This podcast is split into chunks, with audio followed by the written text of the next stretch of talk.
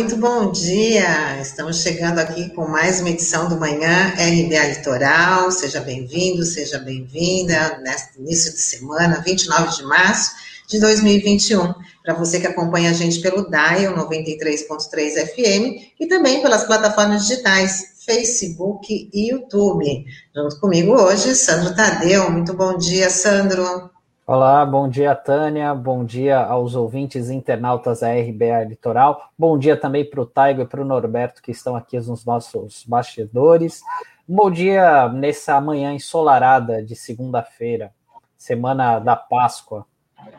Sim, semana que ainda está incluída naquele pacote do super feriadão, que só depois que terminar que vai ter uma reavaliação se deu certo ou não acumular todos esses feriados no mesmo, no mesmo pacote, porque teve muita gente que não entendeu, né, Sandro? As, associou feriadão com sair de casa, planejar a viagem. A gente viu alguns episódios, principalmente no litoral norte, com fila de carros, por conta que teve muita. É, as barreiras sanitárias foram instaladas em todas as cidades né, da, tanto da Baixada Santista quanto do, do, do, litoral norte, mas teve ainda uma movimentação, muita gente saiu de casa para viagem, achando que não estamos numa pandemia. Teve alguns protestos na, em cidades do, do, do litoral norte, como barreiras de fogo, queimando pneus para as pessoas não passarem, não entrarem na cidade né? Todo mundo ali pedindo encarecidamente, não venham, não é o momento de lazer, é o momento de ficar em casa. Mas, né, para convencer toda essa turma não é nada fácil, não. Sim, e nem mesmo a morte inibiu a, as pessoas de vir, né? Eu estou falando da morte porque circulou nas redes sociais, eu imagino que muita gente acabou vendo, né? Uma imagem de uma pessoa fantasiada de, da morte ali na rodovia Rio Santos, né, em Boracéia, na divisa com entre Bertioga e São Sebastião, para chamar a atenção aí das pessoas, né? E até mesmo esse bloqueio sanitário, Tânia, também é um, é um ponto negativo que ele acabou sendo suspenso em alguns pontos da Rio Santos, justamente por conta do excesso de veículos. Ou seja, então chegou uma hora que liberou geral, né? Então, por mais que você as autoridades se empenhassem ali, né, da, dos municípios, a polícia rodoviária acabou fazendo isso por conta da fluidez no trânsito, né? Então, é, esse é um ponto negativo. Infelizmente, né, as pessoas acabam é, viram isso como um grande feriadão mesmo. Muita gente veio para cá, foram várias matérias jornalísticas falando, relatando de pessoas, enfim, ah, mas, olha, mas qual é o problema de eu vir para Santos ou vir para outra cidade sem nenhum problema, eu estou de folga, eu estou pagando por estar aqui, né? Aquele discurso bem simplista, né? E que infelizmente é, é, a gente vai ter consequências isso é, daqui a um curto prazo, né? É um discurso simplista e egoísta, porque quando se fala de trabalhador, o trabalhador é obrigado a sair de casa, é obrigado a pegar o transporte público, né? Um trabalhador talvez quisesse estar na sua casa, no aconchego do seu lar, mas infelizmente as Agora, quando é questão de opção, lazer, tem que entender que o momento não está fácil, são mais de 3 mil mortes por dia em todo o país, então, a pandemia está no seu momento mais, mais crítico. E, Sandro, 40 multas foram aplicadas em Santos por desrespeito às medidas de prevenção ao coronavírus. No sábado, os fiscais abordaram 225 pessoas e, segundo a prefeitura, 21 multas foram aplicadas devido à circulação indevida de pedestres na orla. As medidas restritivas de controle à pandemia seguem até o dia 4 de abril por enquanto, e não só em Santos, como nas demais cidades da Baixada Santista. O infectologista Evaldo Stanislau, ele publicou um vídeo dando um recado falando dessa, dessa da pandemia. Vamos ouvir. Primeiro lugar, eu queria cumprimentar todo mundo que está obedecendo a medida de restrição de circulação para combater a Covid-19. Quem está em casa, quem está mantendo a distância, quem está obedecendo as regras, usando máscara, praticando higiene, parabéns. E quem não está? E quem acha que é mais importante ir na praia, socializar, passear, para esses eu queria dar um recado. Nós estamos perdendo a guerra para o vírus. A quantidade de pessoas esperando uma vaga para se internar é enorme. Mesmo que a pessoa interne, sobretudo se for em UTI e for entubada, a letalidade, a chance de morrer por Covid, é muito grande. Na falta da vacina, e não tem vacina para todo mundo, e não vai ter vacina tão cedo para todo mundo, a única medida que nos cabe é o distanciamento. Então eu faço um apelo: obedeçam às autoridades, fiquem em casa, vamos, nesses dias de restrição, ser muito rigorosos e daqui a 14, 20 dias, vamos ver se nós conseguimos ao menos desacelerar a pandemia na nossa cidade e região. Lembrando que o sucesso do lockdown depende de cada um de nós fazer a sua parte. Muito obrigado.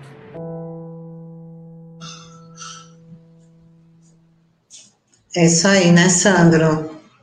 Sim, recado eu, é, é, um recado dado e eu acho que o ponto positivo é, dessa fala do Evaldo foi justamente ele ter iniciado essa explanação é, cumprimentando as pessoas que estão fazendo a sua parte, né? Porque muita gente vai falar, ah, mas isso é obrigação de cada um.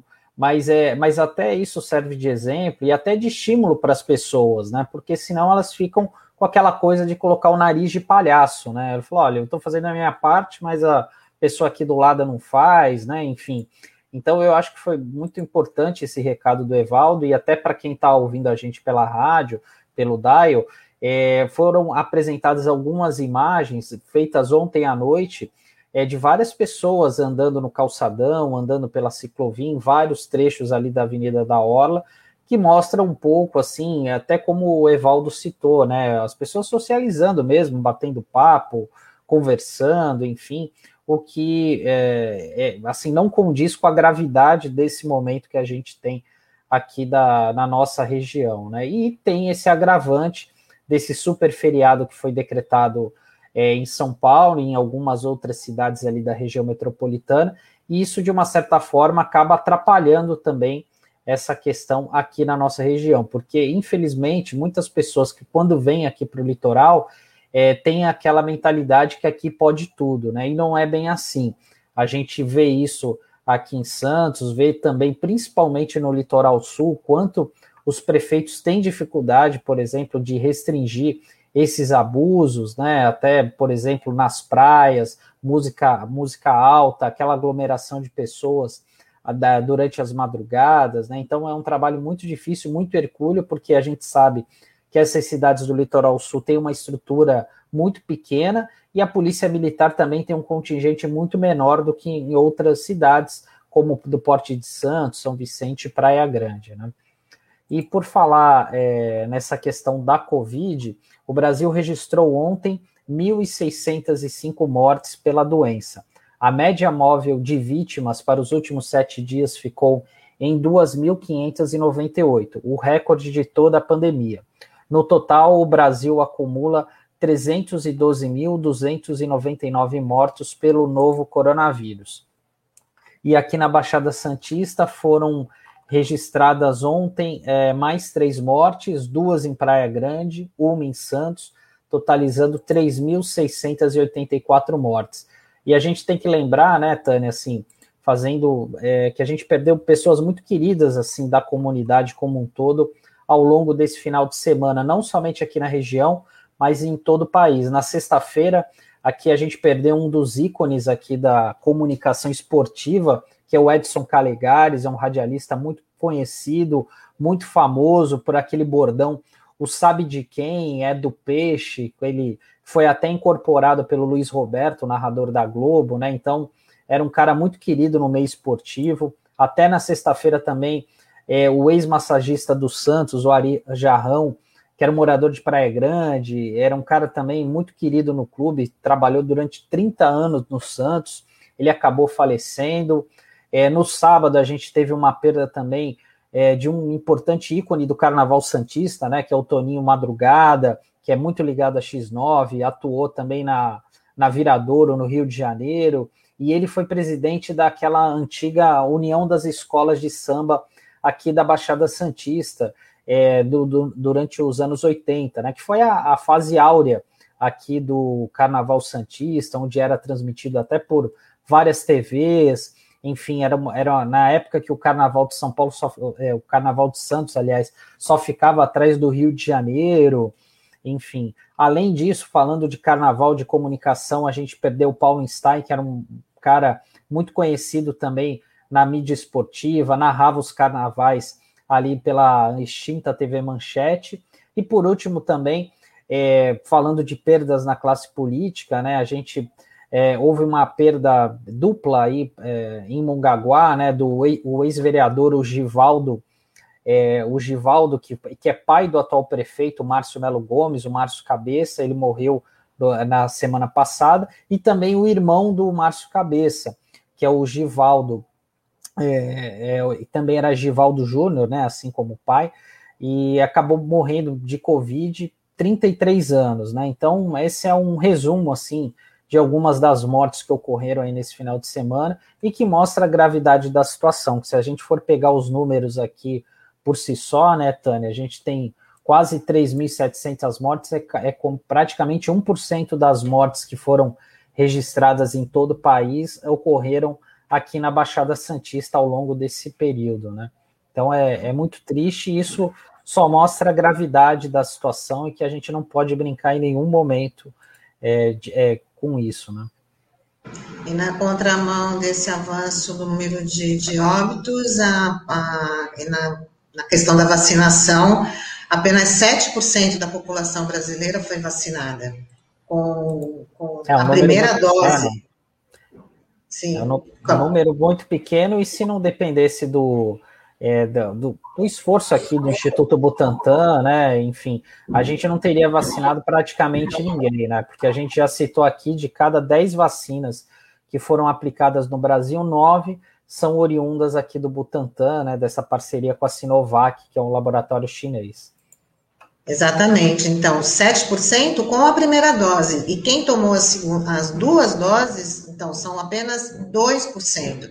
Então, ainda está tá muito longe de atingir aí pelo menos um índice razoável para a proteção de toda a população. E quem quis proteger toda a população, que foi exemplo aí todo o país, que ocupou as manchetes de, de todos os noticiários, foi o prefeito Edinho de, de Araraquara, e ele recebeu ameaças de mortes pela rede pelas redes sociais no último sábado. Após uma pessoa questionar o endereço do petista, um dos indivíduos escreveu que iria esfaqueá-lo de baixo para cima. Outro citou que apenas o Rambo ou mercenários poderiam ajudar o Edinho. Ele comunicou à polícia sobre o ocorrido. Lógico que esse pessoal, os extremistas, devem estar aí bem de olho no prefeito Edinho da Silva, prefeito de Araraquara, do Partido do, dos Trabalhadores, que teve êxito em decretar um verdadeiro lockdown. Lá aconteceu um verdadeiro lockdown, não esse lockdown que está sendo com essa flexibilização aqui nas cidades da região e, e em outras cidades. Durante dez dias, ele fechou tudo, inclusive alguns serviços considerados essenciais, e teve, na última sexta-feira, uma ótima notícia: a cidade não teve nenhum óbito. E qual é o momento que a gente está acompanhando isso desde o início da pandemia? Qual é a cidade que não, que não registra que não registra morte? Então, por conta dessa medida considerada super radical, mas que foi super importante, ele acabou tendo aí esse, esse resultado positivo e os extremistas estão aí atrás dele, né, ameaçando, porque são contra o lockdown. Muito bom dia, Douglas. Não sei se você chegou a ouvir o comentário por inteiro. Acabamos de falar da ameaça ao prefeito Edinho, prefeito de Araraquara, do Partido dos Trabalhadores, né, que sofreu ameaça de morte no último sábado. E a gente está registrando que na última sexta-feira a cidade não contabilizou nenhuma morte pela Covid-19. Cidade que, durante 10 dias, implantou o verdadeiro lockdown. Bom dia, Tânia. Bom dia, Sandro. Bom dia, Taigo. Bom dia, Norberto. Bom dia a você que nos acompanha pela 93.3 FM e você que nos acompanha pelas plataformas digitais Facebook e YouTube. Essa consequência é previsível, porque nós temos um, uma situação na qual ela se enquadra de desmoralização total da gestão que o governo federal fez à frente do tema da pandemia. Está completamente desmoralizado. Eu diria irreversivelmente desmoralizado. Pelo aspecto da ausência de centralidade, que seria a função natural né, do governo federal, centralizar para coordenar em todo o território medidas uniformes que nos defenderiam com mais eficácia e até rapidez, eu diria. Tudo isso já está é, evidenciado. Os prefeitos, governadores, enfim, as lideranças políticas no âmbito do Pacto Federativo tiveram que tomar iniciativas próprias que foram desde as medidas de restrição até a própria medida de aquisição é, das vacinas. Os mais conscientes não hesitaram, não vacilaram em adotar a orientação que já vinha sendo sugerida ao longo de todo o ano passado, né, por quem entende do assunto, que cabia à área política adotar, né, que é essa do distanciamento social e conduz primeiro informar a população adequadamente sobre isso e conduzir de maneira rigorosa isso. Mas dentre os que fizeram isso, foram poucos os que fizeram isso de maneira consequente. É, a gente teve aqui no município, nos municípios da Baixada e no governo do Estado de São Paulo um vai, um vai e vem injustificável para essa pauta. Araraquara já vinha adotando medidas é, que a gente acompanhou e que deram conta da eficácia dessas medidas ao longo de todo o ano passado. Isso foi revertido quando veio a nova cepa. Mas, uma vez informado da agressividade, da velocidade de contágio né, e de disseminação dessa mutação do coronavírus, imediatamente o prefeito Edinho Silva fez o que deveria ser feito, lockdown. E aí o resultado que você citou. Mas veja, o que que fazem as pessoas que se alinharam à pauta negacionista, e é preciso aqui deixar é, muito explícito, que ninguém se alinha à pauta negacionista sem ser violento na pauta política. Uma coisa tem a ver com a outra o negacionismo, uma espécie de reação ignorante, violenta, à necessidade de políticas sociais fundamentadas em solidariedade. Porque lockdown, distanciamento social é isso. A tradução disso no campo político é o ódio, né? é a extensão do ódio que caracteriza esses grupos, aí a perseguição e a eliminação, que é a característica do fascismo, de quem pensa diferente. O Edinho Silva está ameaçado de morte, mas ele mesmo disse: é, da tranquilidade dele. Tranquilidade que vem da consciência do dever cumprido e tranquilidade de que a insanidade é, é de uma parcela minoritária é, da população e cada vez mais desmoralizada.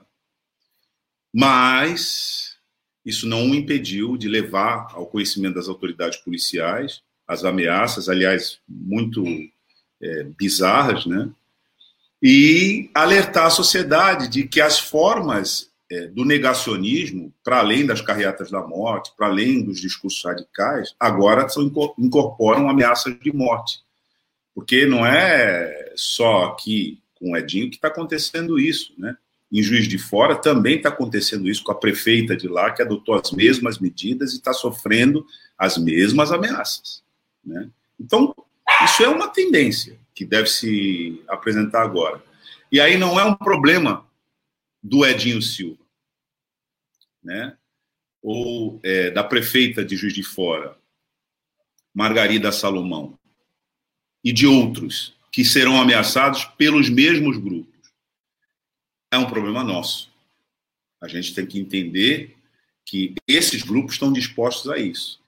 Imagina esses grupos no poder, você discordando deles, é, o que, que eles farão com você? Então, nesse momento, é uma defesa da democracia informar, detalhar a natureza desse ataque e alertar a sociedade de que ela tem que se defender disso também. Douglas, tem uma situação bastante curiosa nessa questão de Araraquara que mostra bem o paradoxo dessas escolhas políticas. A região de Araraquara tem como principal cidade, a mais populosa, São Carlos, que é muito conhecida por conta do campus da USP e tal. E ali a gente tem um prefeito que é do PSL, que é o Ayrton Garcia. Ele foi deputado estadual, ele foi reeleito e ele é considerado o prefeito mais rico do país. É, então ele tem um patrimônio de 440 milhões de reais.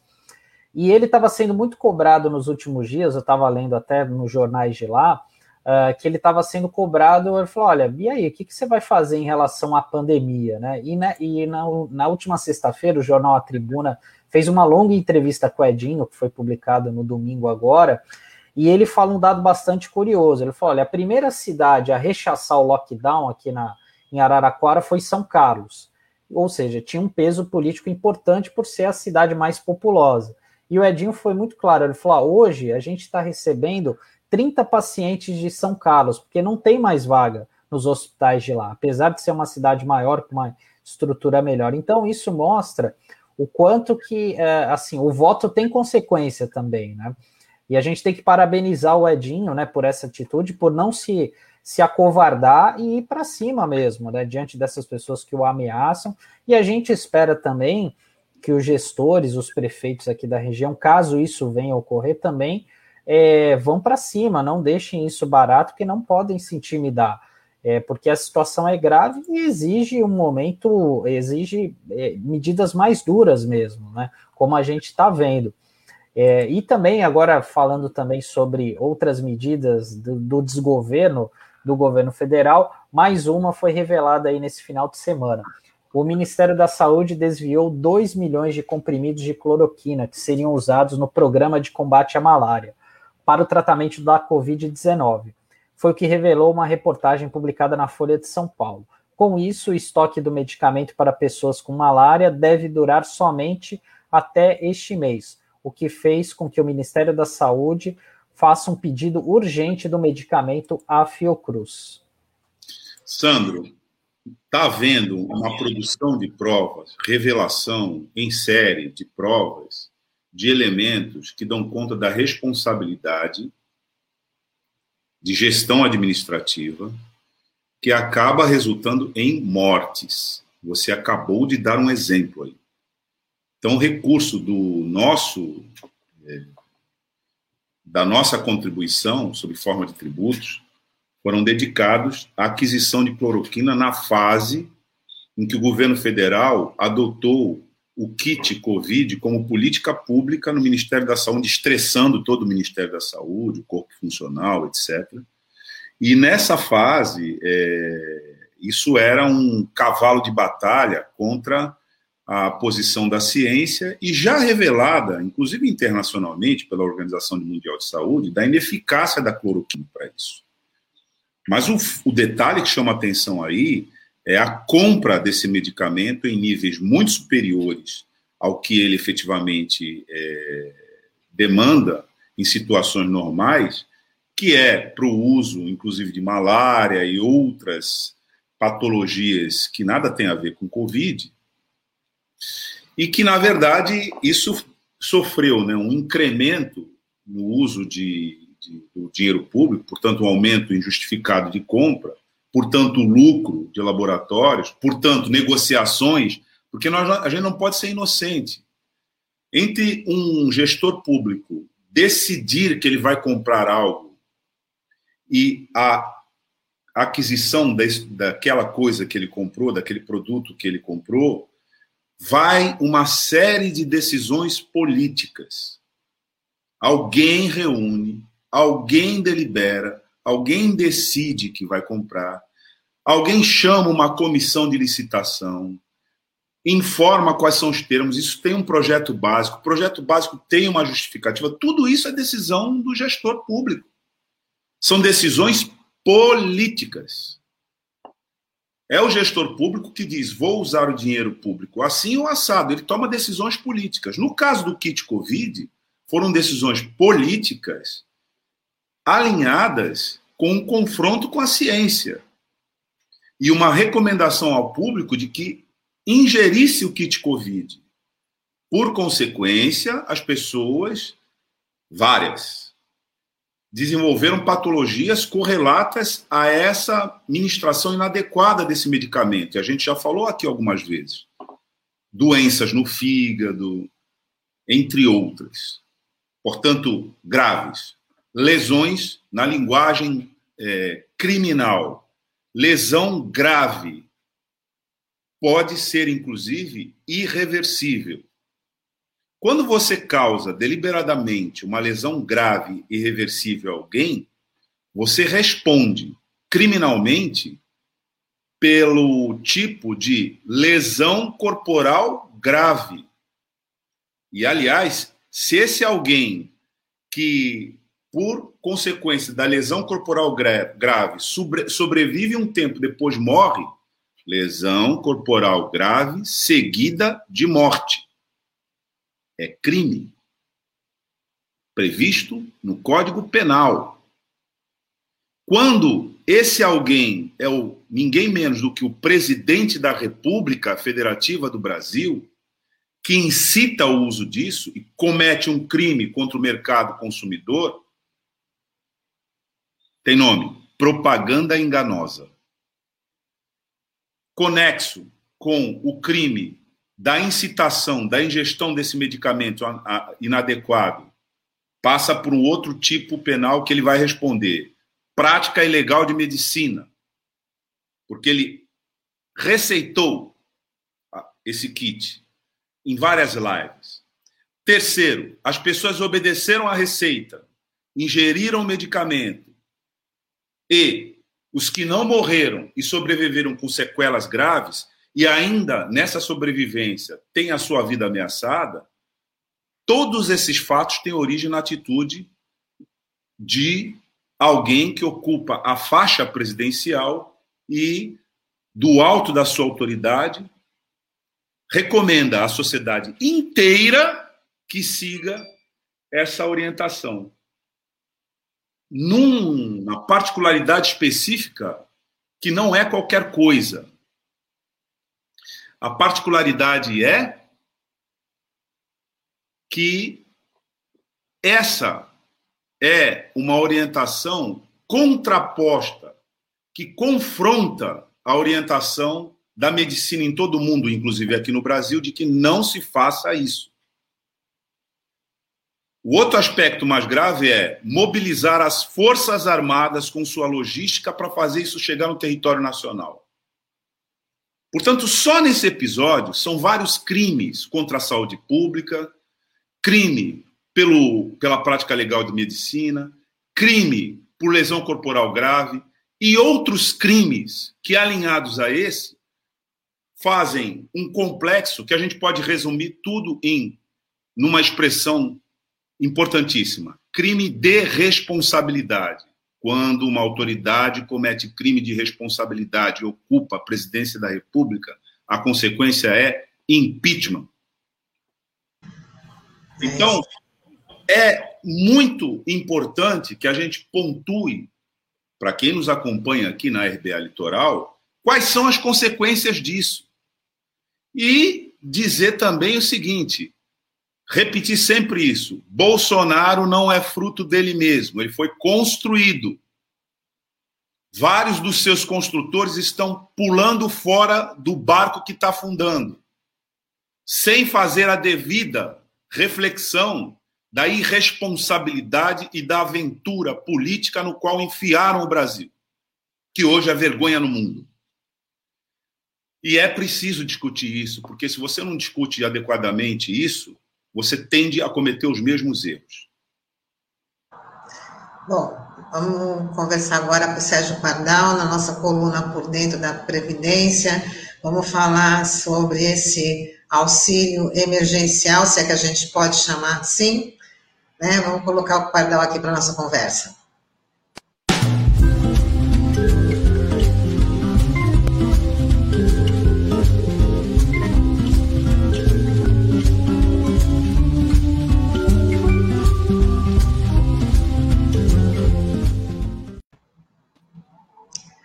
Muito bom dia, Pardal. Seja bem-vindo. Bom dia, bom dia, bom dia, Tânia, Sandro, Douglas e o povo que nos escuta e que nos assiste. Sim. Bom dia, Pardal. Eu vou, eu vou me dar, eu vou dar o bom dia atrasado para você. A Tânia e o, e o, Sandro já estão encaminhando o desconto da, do, dos meus vencimentos, porque eu cheguei atrasado aqui. Mas cheguei a tempo de dar um bom dia para você, Pardal. Olha, você vai receber um auxílio emergencial. né, Pardão? Vai receber um auxílio emergencial, essa grande fortuna. Eu nem posso três meses. Não é auxílio emergencial. O nome agora é auxílio miséria. Tá certo? Sim. O auxílio emergencial já foi, agora é o auxílio miséria. Bom. Meses essas eu... pessoas que você receber, Pardão? Pois é. E, e, o pior de tudo, é, as pessoas não estão conseguindo entender é, que o desenvolvimento econômico numa pandemia dessa exige uma progressão das coisas. Ou seja, você tem que dar garantias. Não é o que eles estão fazendo. Então, nesse exato momento, o que está acontecendo? Em primeiro lugar, é bom lembrar: assistência social é obrigação do Estado, direito de todo e qualquer cidadão que assim precisar. Necessitou, meu filho, assistência social do Estado, é obrigação deles, não é bondade, não é bondade alheia, não, é obrigação. E isso é que a gente faz questão de bater o tempo todo. Só para a gente lembrar um pouquinho. O auxílio emergencial que aconteceu no passado foi cinco prestações de 600 paus e mais quatro de 300, tá certo? Era, foi o auxílio integral e o meio auxílio. Com aquilo tudo, houve uma possibilidade de manutenção das condições razoáveis no Brasil. E veja, não fomos ao caos social. Por quê? Porque alguma coisa é, é, alimentava as possibilidades efetivas. E depois, é sempre bom lembrar, né, pessoal? É sempre bom lembrar. Quem gasta dinheiro mesmo nesses momentos é só quem precisa. Se você sair dando dinheiro para rico, rico vai mandar o seu dinheiro para fora, entendeu? Vai botar lá no banquinho da Suíça, vai fazer qualquer outra coisa. Então, vamos ter clareza: quem gasta dinheiro nesses momentos é quem precisa. Então, é esses que a gente tem que botar dinheiro na mão para que movimente efetivamente a economia. Bom, aí me vem esses palhaços. Primeiro, primeira coisa importante Janeiro e fevereiro, nenhum tostão no bolso. Março, nenhum tostão no bolso. E agora, no princípio de abril, é que vai chegar o auxílio miséria. Auxílio miséria. Por que, que é auxílio miséria? Veja, se você mora sozinho, meu querido, 150 paus na sua conta. Se você tem família, 250. Mas atenção, no auxílio emergencial, dois da família poderiam receber. Agora não mais. Um só, tá? 250 não se fala mais disso. Ah, e tem mais uma questãozinha interessante. Lembra que a, a mãe chefe de família, a mãe pai de família, tinha direito a um auxílio emergencial um pouquinho melhor. Alcançava R$ 1.200 quando era ainda na integralidade. Agora, 375 reais, tá bom? 150 para quem mora só, 250 para quem tem família e 375 para a mãe que é pai de família, sabe? Mãe pai de família que receberia 1.200 na integralidade do auxílio emergencial, agora no auxílio miséria fica com 350 reais. Agora, o que torra a paciência de todo mundo é que, de um certo ponto de vista, uma boa parte fica agradecendo é, a esse desgoverno federal como se estivesse ganhando uma grande bondade. E, por outro lado, meia dúzia de espírito de porco fica dizendo que o problema do Brasil é gastar dinheiro assim. Não dê dinheiro para eles, não, deixa morrer de fome que é melhor. E aí começa a bagunça toda. Pessoal, passamos de 310 mil defuntos. Não é qualquer coisa. O mercado já entendeu muito bem que morto não compra nem o próprio caixão. Nem o caixão mesmo para ser enterrado, morto compra. Então, precisa de gente viva. Eu já levantei aqui, fiz uma denúncia de uma tecnocratazinha imbecil que andou dizendo o quanto o INSS lucraria com a pandemia, com a morte de aposentados e pensionistas. Não é assim. A pandemia agora está pegando os contribuintes, entenderam? Não está pegando só quem recebe o benefício, não. Está pegando também os contribuintes. Então, é, essa é a grande briga que está aí colocada. Essa é a grande questão. No primeiro ponto, a exigência que nós temos que fazer agora é um auxílio com alguma dignidade, minimamente o retorno do auxílio emergencial e não o auxílio miséria, e mais, com a garantia do seu pagamento até o momento efetivo que a gente pode voltar para a rua, que é o mínimo de 70% da vacinação. Agora, o pior de tudo é que vem é, é, esse absurdo desse Congresso na votação do orçamento. Vejam, essa é outra coisa que também pega no mesmo limite. Esses pilantras fizeram modificação no orçamento como se estivessem tirando o dinheiro é, das obrigações do Estado porque pensam que assim vão bater no teto sem problema, vão ultrapassar o teto sem problema. Pessoal, isso não existe. Todo mundo sabe que o orçamento que foi aprovado agora é inexequível, é inexecutável, não existe, não é possível manter. E aí é que o bicho começa a pegar. Veja, a pandemia mostrou, e não mostrou só no Brasil, mostrou no mundo todo a importância dos dois gigantes que nós temos, um tal de SUS e um tal de INSS. É preciso que a saúde pública garanta o atendimento e a vacinação. E é preciso que haja uma garantia também aos que estão mais necessitados. E aí, pessoal, eu não estou falando simplesmente de auxílio emergencial, não. Eu estou falando também é da cobertura dos pequenos, pequenos comerciantes, pequenos industriais, que é quem realmente está se arrebentando. Os grandões fingem que estão doando, mas estão faturando sobre a pandemia. E os pequenos é que efetivamente estão sofrendo. Bom, é, eu sempre gosto de lembrar que nós estamos no momento da discussão sobre a civilização. O século XX foi o século da civilização. Como? Duas guerras mundiais, sim, duas guerras mundiais, mas os grandes avanços a partir daí. A constituição do tal do welfare state, o estado do bem-estar social. O capitalismo se rendendo com medo que o mundo virasse socialista. Só que no finalzinho, nas última, na última década, basicamente, é, a Guerra Fria terminou, o capitalismo vitorioso implanta o neoliberalismo. Então, essa é a grande virada do momento. É, vocês vão dizer, poxa, se tivesse previsto a pandemia, meus amigos, se tivesse previsto a pandemia, o mundo com certeza seria outro. Acontece que a pandemia demonstra o que é efetivamente necessário. É atenção, pessoal. Existe hoje uma divisão muito clara entre os que querem a civilização e os que preferem a barbárie.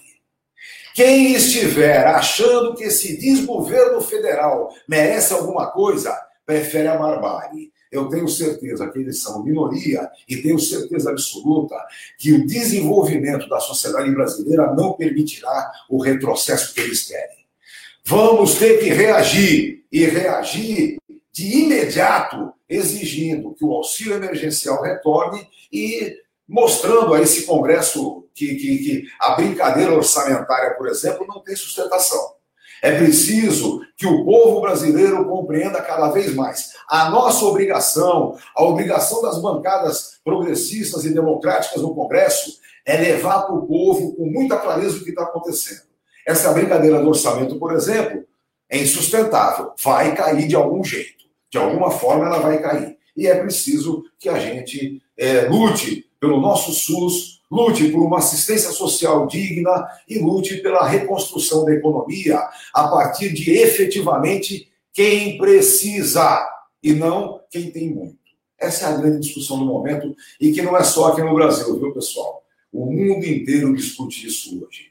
É, eu gosto de lembrar, nós estamos vindo de um golpe que começou em 16, não é? O golpe que veio se desenvolvendo com toda essa condição que está aí.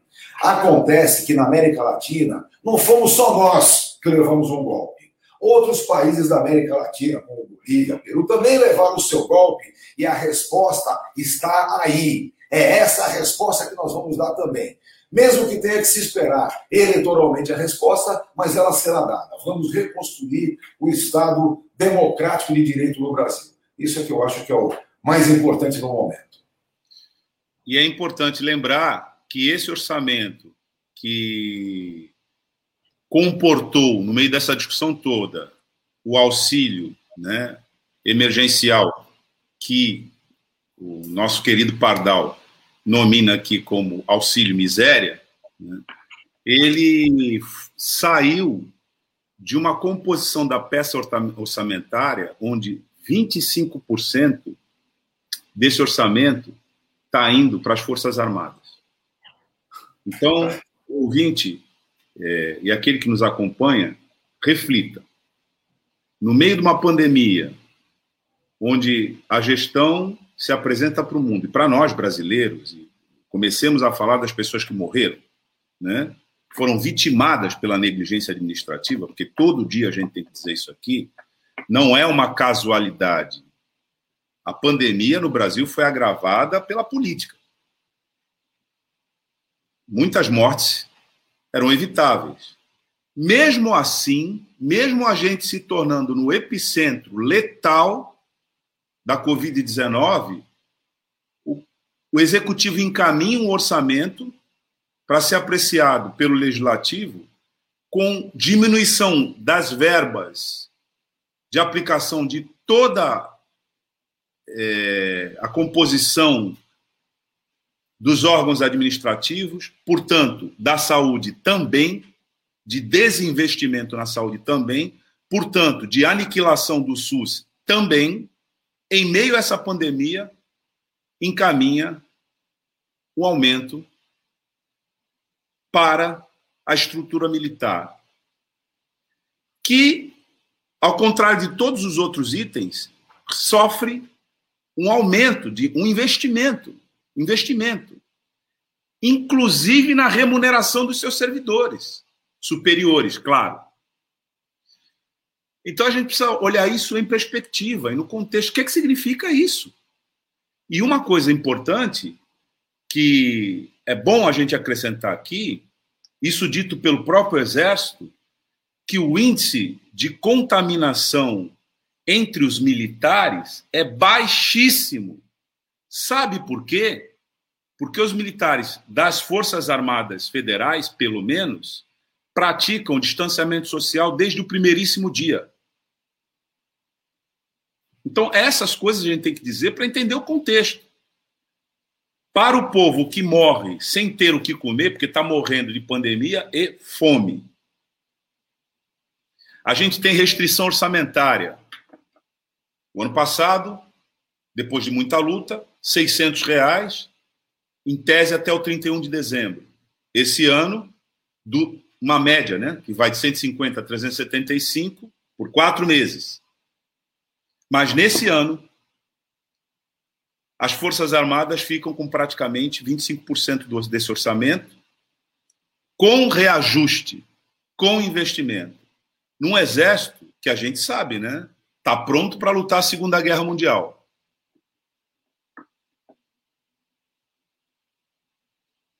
É isso. É, o, a questão orçamentária, é, eu não quis nem tocar muito no orçamento em si, mas a, as mudanças que eles fizeram, os cortes para cá, puxa para lá, e a ideia que eles estão dando é essa: tiraram dinheiro da saúde, tiraram dinheiro da previdência, tiraram dinheiro é, é, do, do, do, salário, é, do, do, seguro salário, do, do seguro desemprego, tiraram dinheiro desses lugares. Por quê? Porque dizem eles, esses lugares em si exigirão o pagamento. Então, aquilo que não exigia o pagamento, que eram as obras que cada um deles faz nos seus estados, ah, não, para isso eu vou dar garantias, não é? Porque isso esbarraria no teto. Então, a brincadeira é estúpida, não é? Isso não é nem pedalada, isso é. é bicicleta. É cabeçada no chão, entendeu? É Já é a bicicleta completa. Só se for a bicicleta, a bicicleta completa, para ir para a Assembleia. Porque os caras estão loucos, não é? Sabe, essa, essa discussão que está se levando, é, qualquer economista está dizendo que isso é coisa de maluco, que isso não funciona. Hoje mesmo, em todos os jornais, vocês podem procurar e dar uma olhadinha, está lá dizendo, não, assim o orçamento não funciona. O orçamento tem que ter a sua efetividade, tem razão para ser. Depois, veja, nós estamos entrando em abril, e esse orçamento, que tinha que ter sido resolvido até dezembro do ano passado, está com essa palhaçada. Então, é, é, é, é difícil mesmo.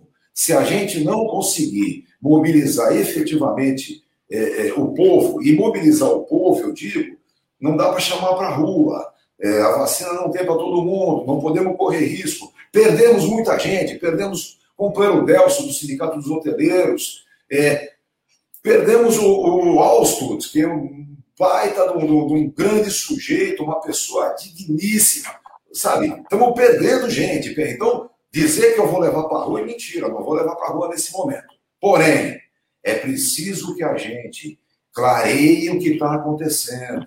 É preciso que a gente traga informações, apresente as informações, vá para o combate efetivo é, nessa luta que a gente está fazendo online, como é possível. Por quê? Porque apenas o conhecimento efetivamente faz com que a gente se livre do fascismo. É bom lembrar, o fascismo trabalha com a ignorância, o medo e o ódio. E o pior de tudo, eles fazem com que a ignorância seja é, é, algo bom na cabeça dessas pessoas. É, ele, ele faz com que as pessoas achem que, mantendo a sua ignorância, sofrerão menos. Sabe? Não podemos deixar que as coisas continuem dessa forma. Isso passa pelas falsas religiões, e, e é, é preciso brigar especificamente para que a gente traga conhecimento pleno e com conhecimento pleno, assim que puder ir para a rua, vamos para a rua. Eu, é, eu falei, né, essa semana a gente teve alguns eventos bacanas, um sobre a rodoviária e o outro foi uma reunião de diretoria é, sobre a questão do, do, do, da morte com o Pedro Delson. É, eu falei, eu, de uma forma ou de outra, meus companheiros, vamos ter clareza, existe um Luiz no fim do túnel. Com o Luiz no fim do túnel, a gente tem pelo menos uma específica é, é, visão do possível. E esse possível é a reconquista do Estado democrático de direito. Não é outra coisa, tá bem? Não, não vamos conseguir é, a política social que nós adoraríamos no mundo, mas efetivamente vamos reconstruir um Estado democrático de direito. Porque o Douglas lembra bastante da nossa luta para tirar aquela ditadura militar sem vergonha. Brigamos, brigamos, brigamos, chegamos em 88 com a Constituição Cidadã e agora nós temos que recuperar as questões de caráter democrático, inclusive no campo comportamental, inclusive no campo da política social. Essa é a briga e vamos à luta. É isso aí. É isso aí, Pardal. Queria agradecer. Vamos ler as participações junto com você aqui, Pardal, antes de você dar um tchau, que teve gente que também falou. Ó, Olavo Dada, bom dia, rapaziada. Hoje, além de dois irmãos queridos, o MRBAL, 472 anos, de Salvador, e níveis de João de Barro, Astrudes Gilberto, Vangelis, Henrique Gomes e André Fratec. Bom trabalho. É, a Vanessa, se as pessoas soubessem os efeitos colaterais desses medicamentos, se referindo ao, ao kit cloroquina, pensariam muito antes de utilizá-lo. Tenho lupus e sei bem o que pode acontecer. É verdade. É, Aurélia Rios, bom dia, uma temática indispensável para o atual momento. Bom dia, Aurélia, para você também. Logo mais, o André Nascimento vai estar aqui com a gente, falando dos seis anos do, do, do incêndio da Ultracargo e as consequências que essa tragédia trouxe para as comunidades. A Cidinha Santos, vários economistas e banqueiros que apoiaram a eleição do Bozo estão pulando fora do barco. Eles foram os responsáveis de chegarmos a esta situação calamitosa. Não confio neles. E a Sandra, a do Corisco, esmola emergencial define, né, Padal? E a Mônica Viana fala como os municípios podem complementar esse auxílio emergencial à população vulnerável. Tem alguns municípios que já estão estudando aí. Né? Muito boa essa questão da Mônica, muito boa, muito boa mesmo. Que alguns Porque estão já... dá a impressão, né, que os municípios não têm nada a ver com isso.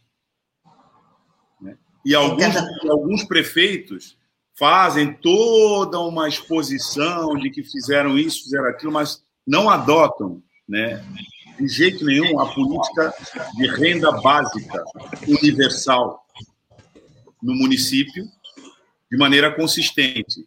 E como nós temos orçamentos que está acima de 3 bilhões de reais, e esse orçamento, em vários itens, deixou de ser executado exatamente pela falta de circulação, mas não deixou de arrecadar, porque uma das fontes importantes desse orçamento a IPTU, inclusive da empresa aqui, Codesp.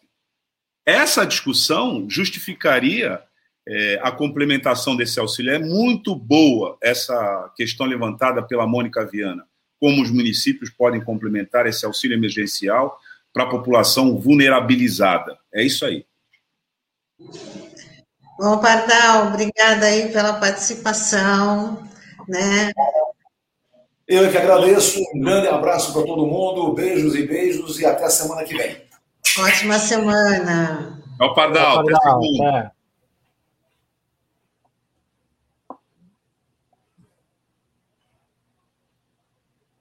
Está sem Meu áudio. microfone está sem áudio, né? Então vamos agora né, para a nossa entrevista do dia, falando que em abril de 2015, Santos foi palco do que foi considerado o segundo mais longo incêndio do mundo e o maior no Porto de Santos, quando os tanques da empresa Ultracargo queimaram durante oito dias.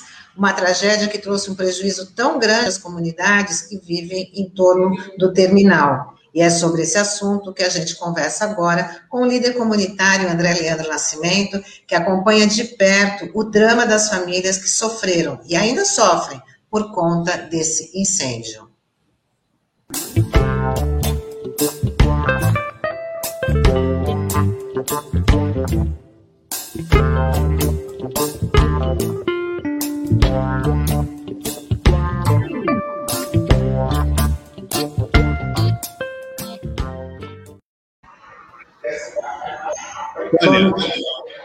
A gente Não. vai conversar com o André quando ele entrar aqui no nosso estúdio.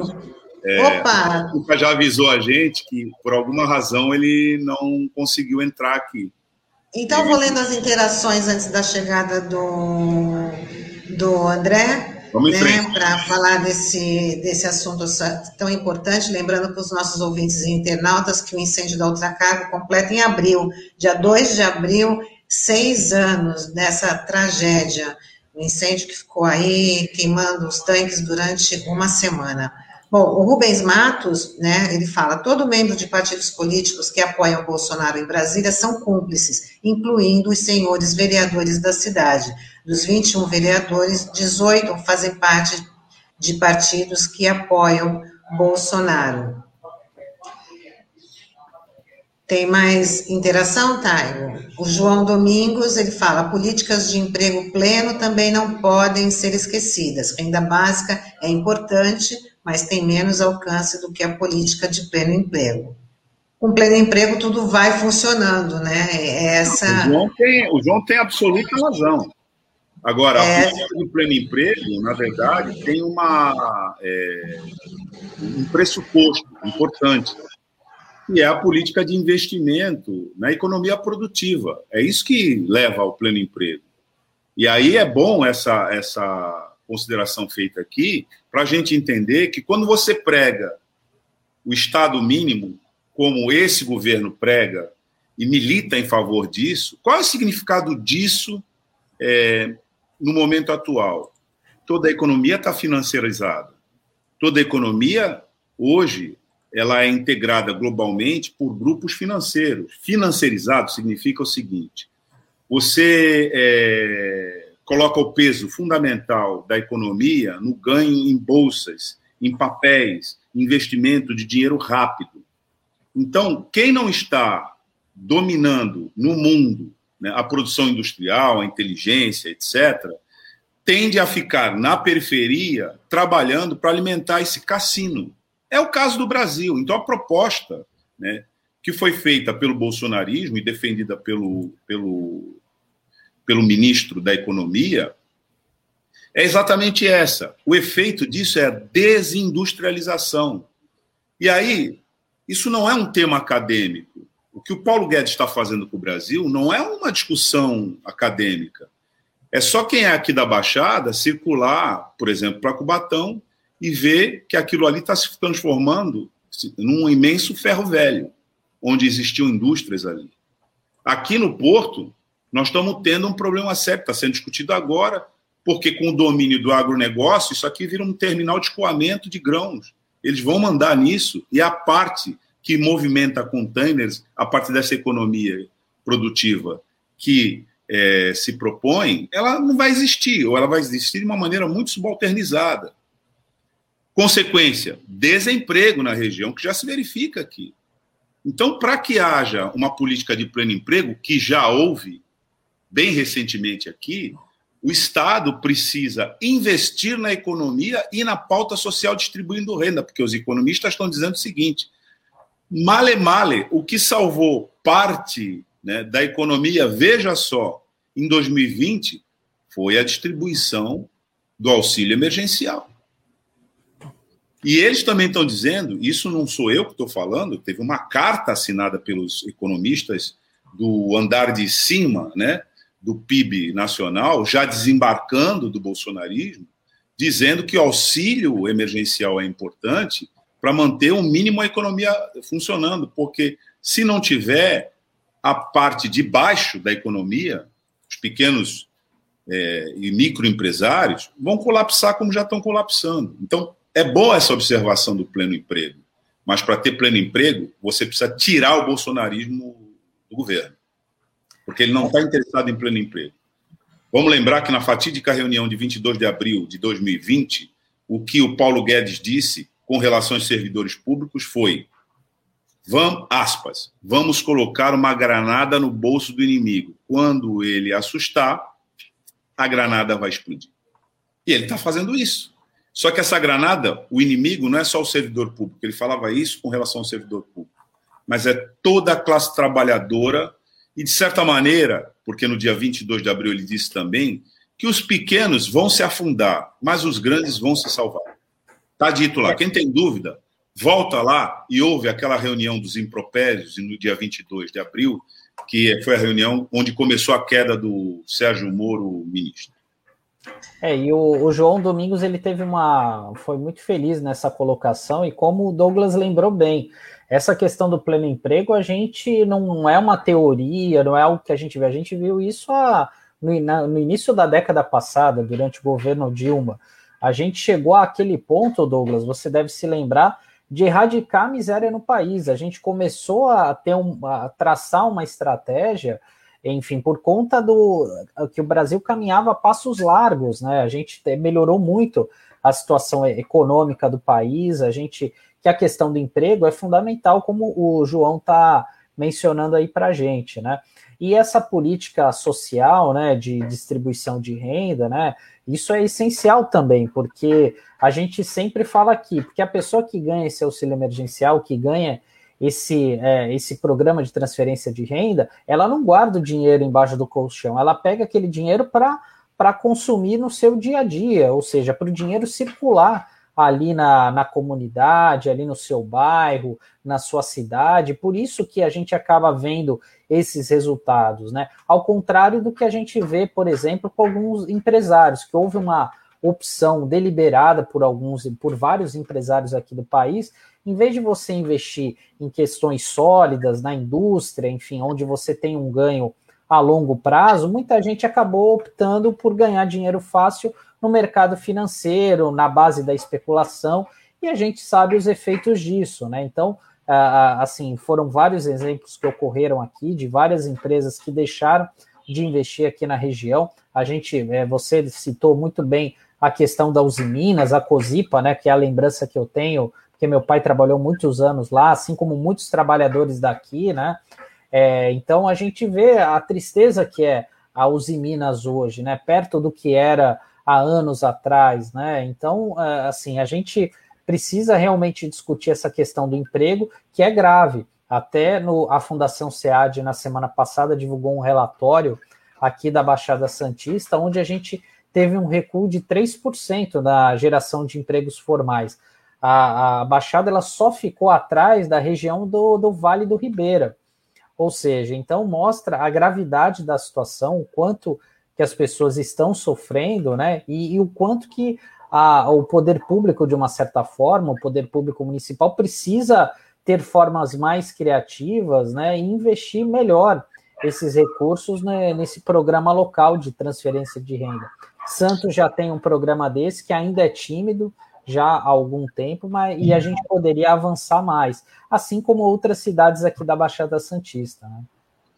Não, e isso também demonstra, né, assim, a incapacidade é, construída, construída das pessoas perceberem o que uma coisa tem a ver com a outra.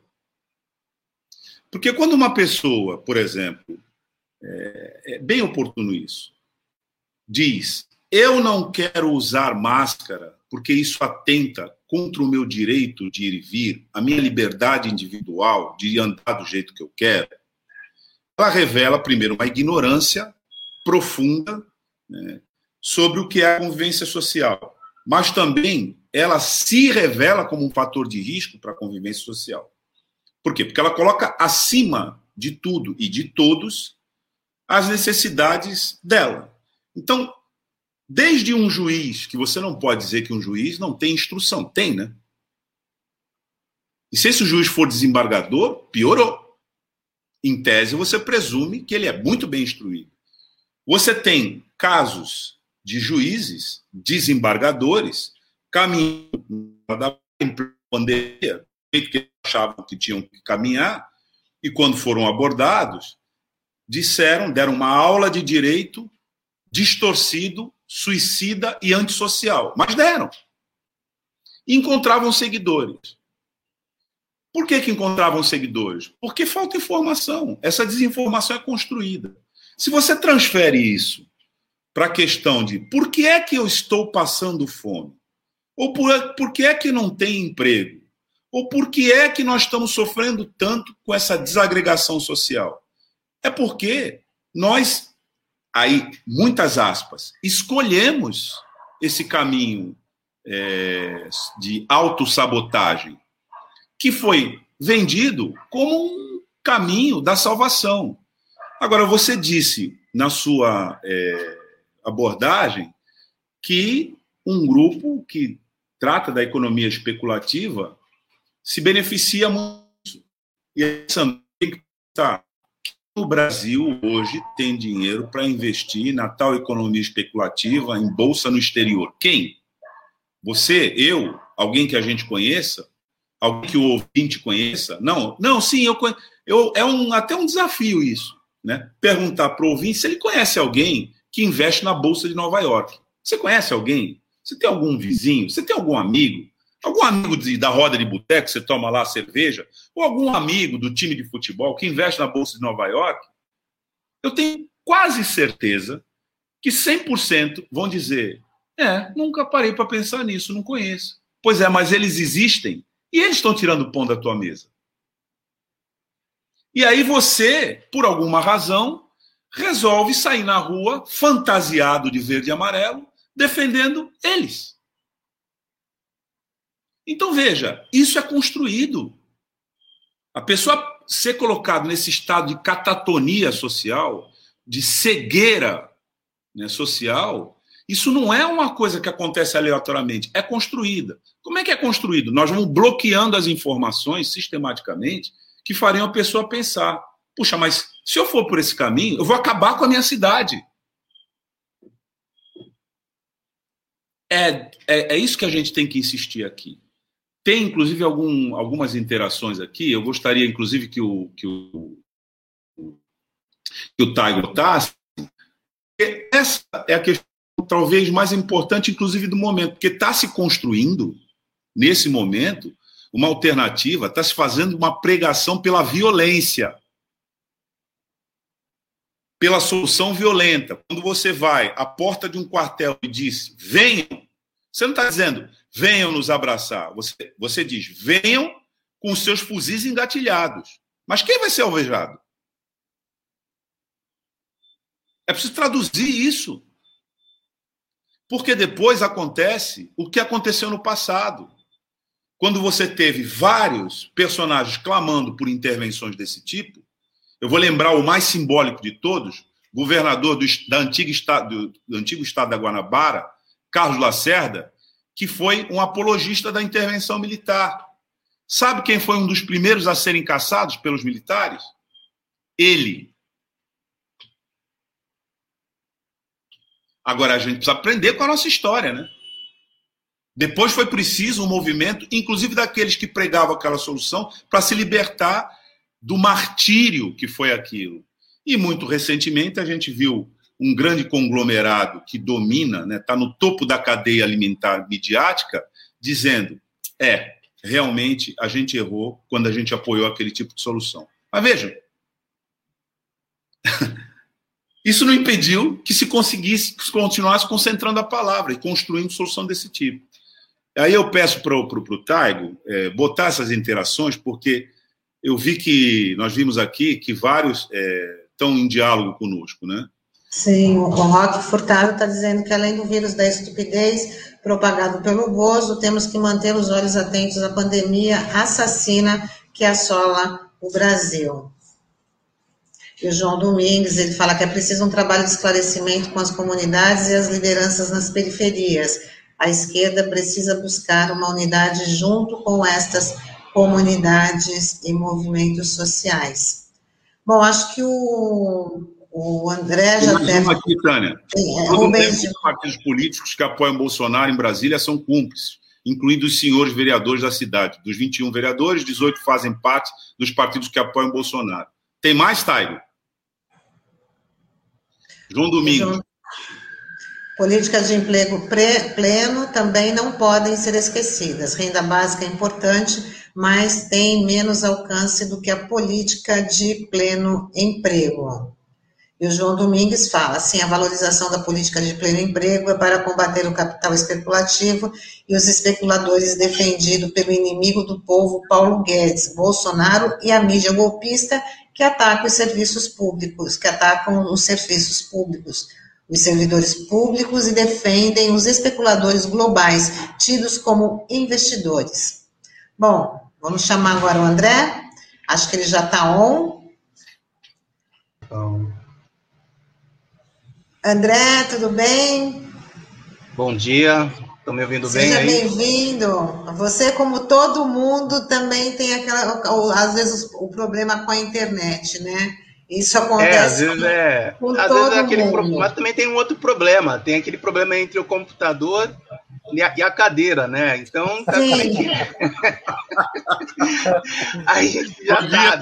Aí aquela, aí aquela comunicação é agora, não, não, espera. Oh, pô, aí... Você está ouvindo a gente bem? O, o, o, claro. o, espectador ele não está acompanhando aqui, mas tá, enquanto a gente transmite, é evidente que rola o diálogo da transmissão. Então estava é. assim, André tá on. Não, ele caiu. Não, agora ele tá. Não, ele caiu. Não, não agora é ele... que eu, eu, que eu, agora, eu tá agora eu acho que ele tá mesmo. É que aqui não tem aquele, aquele contra-rega, né? Que faz assim, claquete, né? Quando faz claquete, aí fala, fica, espera, né? Aí a pessoa fica fala, espera. Agora, né? agora, você fica até o final, tá? É, exatamente. É o importante é que o pai tá on agora, como fala é, agora, tá on. Tá on. Legal. André, a gente deu essa descontraída, né, brincando, é. mas é um assunto tão sério a questão do que do incêndio da Ultracargo, que vai completar seis anos, né, no dia 6 de abril, aí, como eu falei no começo, considerado o segundo maior incêndio, né, mais longo, o incêndio mais longo, segundo maior, mais longo do mundo, e o maior incêndio do Porto de Santos, que atingiu aí as comunidades da, do São Manuel, Alemoa, Piratininga, Vila dos Pescadores, Vila dos Criadores, e as pessoas sentem esse prejuízo é, até hoje. É, você como aí então a gente está mostrando também a imagem dos peixes, né, que foi também uma mortandade absurda e também comprometendo a qualidade de, de vida e o, até o sustento da, dessas comunidades também. Né? Você, como líder comunitário, que tem acompanhado aí de perto é, como é que está a ação do, do, Ministério Público, do Poder Público, quais os desafios que essas comunidades ainda têm que estão enfrentando por conta dessa tragédia. Então, bom dia a todos, né? Agora uma linguagem mais egalitária aí, né?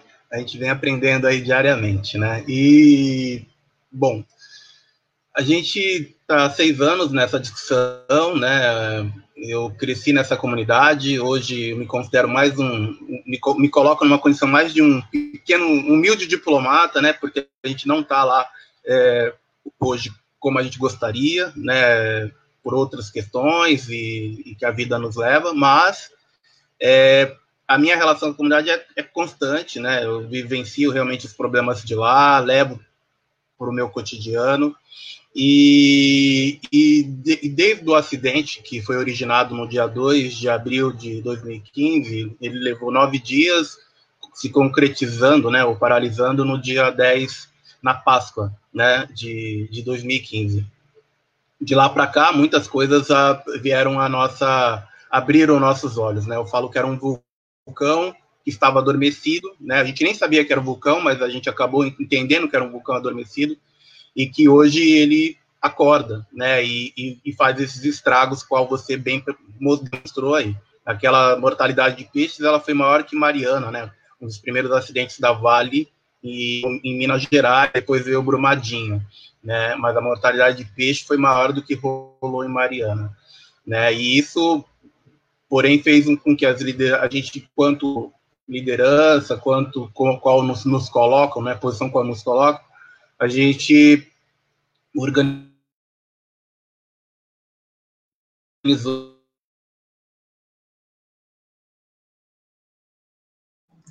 É, é complicada a comunicação com, com o André. É, deu uma travada, Nossa, né? Essa, acho, essas lideranças. Acho que deu uma travada. Achamos não, temos certeza que deu uma travada. Né? Tá tudo é... bem? Tá tudo bem? Tudo bem? Mais ou menos, André. Tudo você bem pode. Agora acho que voltou. É, tá eu acho bom. que você tem que repetir, porque deu uma travada conforme você estava falando. Se você pode. É, estava falando. no... é, é, novamente. Que Mariana, né? Que a mortalidade de peixe foi, foi maior do que aconteceu em Mariana, né? Que foi um dos maiores acidentes da Vale em Minas Gerais. Né, isso acabou realmente é, tirando o sustento de alguns pescadores que ali do, que já vivenciam daquele ambiente já comprometido há muito tempo, mas ainda vivenciam aquilo e dependem daquilo. Né? Então, isso nos levou a organizar essas lideranças com o objetivo de que a gente não deixasse essa, essa história morrer. Então, criamos um documentário chamado Toné de Fogo, ele tem mais ou menos uns 20 minutos, né, onde qualquer um pode acessar no YouTube. E depois disso, a gente também foi tentou levar essa discussão para a academia, para o mestrado, onde a gente acabou se tornando mestre em saúde coletiva, discutindo essa problemática, né, onde a gente comprovou que, que, que morar na Zona Noroeste, infelizmente, é um, é, representa um. significa adoecer mais. E como que a gente chegou nesse resultado? A gente foi ao DataSUS, né, que é o sistema de internações do SUS, e fez uma comparação em três áreas, com a área onde a gente considerou mais limpa, que é Mongaguá, mais remada, que seria a, a, região da Zona Leste, aqui de Santos, Zona Noroeste. E em todos os índices, na questão criança, na, a, a gente levantou oito doenças respiratórias, conseguiu comprovar que a maioria das pessoas adoeciam, independente da idade e do sexo, problemas do ar, que tem relação com as empresas que ali se encontram, né? Então, é, diante disso, a gente é, veio para cima, né, e continuou reivindicando, junto ao Ministério Público, as indenizações, que nada ocorreu até hoje, né, apenas houve uma ajuda de custo para alguns pescadores, né, É, esse grupo hoje ele está constituído do Givanildo, da Lemoa, da né, de, de Dona Marli, da Vila dos Pescadores, né, o próprio Jonathan, também lá no São Manuel, né, algumas outras lideranças que a gente também contém nesse grupo, nessa discussão. Né. Temos também ajuda das universidades, através do NEPSA, né, que é o, um tal Jeffer, lá o Castelo Branco, onde é uma pessoa que está sempre nos apoiando nessas lutas sindicais aí, né, ou melhor, ambientais, né, e, enfim, e aí, e junto disso, nessa discussão, a, a, o NEPSA teve na, na fez o um levantamento também com, essas, com essa população, né, e também provou a relação como é tóxica, literalmente falando, e hoje o nosso trabalho é não deixar essa história morrer. No dia 10 de abril desse ano, às 17 horas, junto com o grupo Despejo Zero, né, um grupo que discute questões habitacionais e de âmbito nacional, vamos fazer uma, uma conversa das, a partir das 17 horas, onde a gente vai mais, ou me, mais uma vez reforçar essa temática, porque a gente precisa muito que aquela região seja colocada no mapa. Né? Eu falo que existe a Zona Noroeste, que faz divisa com São Vicente, e tem a Zona Noroeste, que faz divisa com Cubatão. A Zona Noroeste, que faz divisa com São Vicente, tem as suas problemáticas, mas as, as que faz divisa com Cubatão é outra problemática, até porque é onde se concentra todos os empreendimentos ambient, é, ambientalmente, é, vamos dizer assim, errados, né, que estão na contramão da, das questões que devem estar mais presentes no cotidiano. Não há nenhuma relação de discussão com as comunidades. Atualmente, esse grupo também está se correlacionando com o BR Cidades, com o Despejo Zero, mas mais do que nunca com o navio bomba também é uma outra problemática que vai aproximando timidamente, né, daquela região, que já tem a Ilha Barnabé, que já tem o antigo lixão que faz aquela pororoca às avessas, né, que é o encontro da água do mar com a água, a água doce, a água salgada, né, e só que lá é o encontro do chorume com o Rio Cubatão, porque não tem uma resposta ainda daquela, de todo aquele, da, lixiviado, de toda aquela umidade que aquele lixão antigo despeja no Rio Cubatão. Então, temos a cava subaquática, né? temos as empresas do Polo Industrial enfim, são vários empreendimentos né, que levam a, a, essa vulnerabilidade ambiental, né? Que essa vulnerabilidade, ela, ela se encaixa na exposição em três situações: exposição ao risco, a incapacidade de reação e a, e a dificuldade de adaptação diante a materialização do risco. Ou seja, né, então tem a vulnerabilidade ambiental abrange todas as questões, né? Então a gente diante disso a gente tem lá, por exemplo, um plano de evacuação. Não tem um diálogo entre as comunidades que estão no entorno vivenciando aquela experiência ali.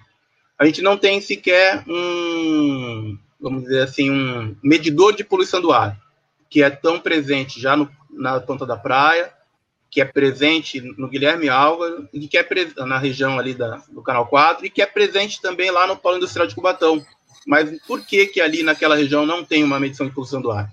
Será que existe uma necessidade? Será que é, esqueceram de, de, de fazer esse levantamento? Não é importante, né? É uma região hoje que está ali vivenciando, além dos problemas da poluição do ar, também sofre com a poluição, ou melhor, com a ausência dos dos agentes que poderiam estar tá minimizando algumas problemáticas, como a chikungunya e a dengue, né?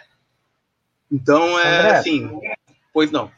Ô André, tudo bem? Bom dia. Queria parabenizar você é, aí pelo mestrado. Aí eu sei que isso foi uma importante conquista aí para você.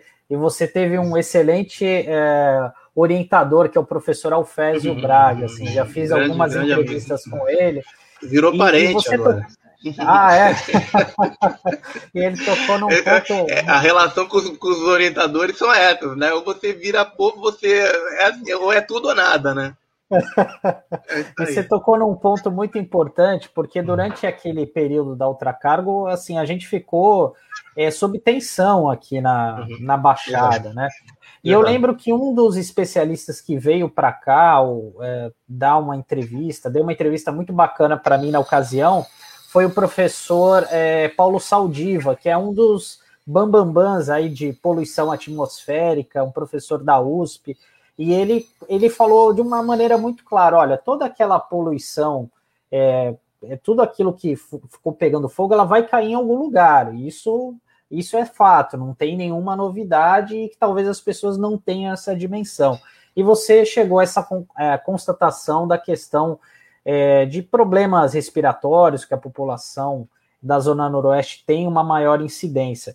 Queria saber de você: houve um acompanhamento por parte do poder público dessa população pós-incêndio da Ultracargo em relação a essa, essa questão da, dos problemas respiratórios e até mesmo diante do conhecimento é, do teu mestrado, né, que ficou evidencia, uhum. evidenciou isso de uma maneira clara e uhum. científica, né, essa situação. Exato.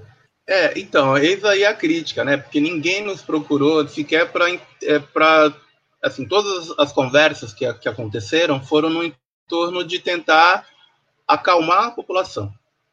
Acho que depois disso não houve nenhum intuito de acompanhamento. Toda a iniciativa nesse sentido foi até pelo próprio professor Alfésio, que tentou conversar com algumas pessoas que foram vítimas diretas do problema e que acabaram até falecendo né, não dando tempo hábil para a gente poder, devido à estrutura, à correria, toda aquela situação de fazer o acompanhamento devido. E diante disso, fica realmente hoje a nossa reivindicação direta, né, que seria é, nas provocações que a gente faz cotidianamente, é, até numa das audiências que foram feitas agora pelo vereador Chico Nogueira, gente, entre Porto e, e, e, Meio Ambiente, Saúde do Porto, alguma coisa assim, a gente pontuou a necessidade de trazer o projeto Sentinela, que é um projeto que está dentro do Ministério da Saúde e que justamente ele vem com o objetivo de é, é,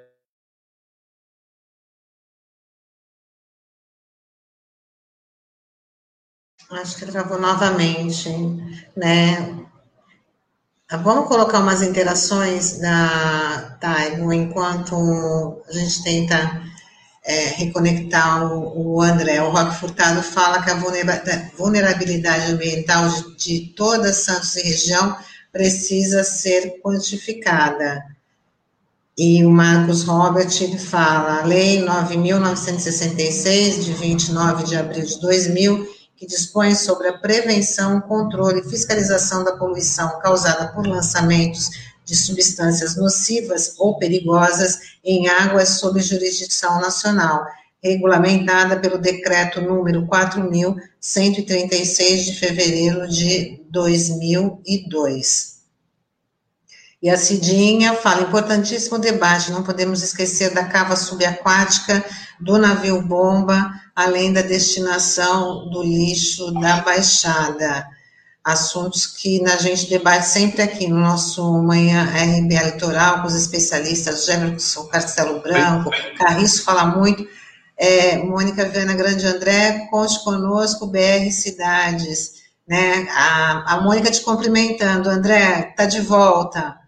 Você estava falando do projeto Sentinela, André. Isso. Aí é a hora que então, travou.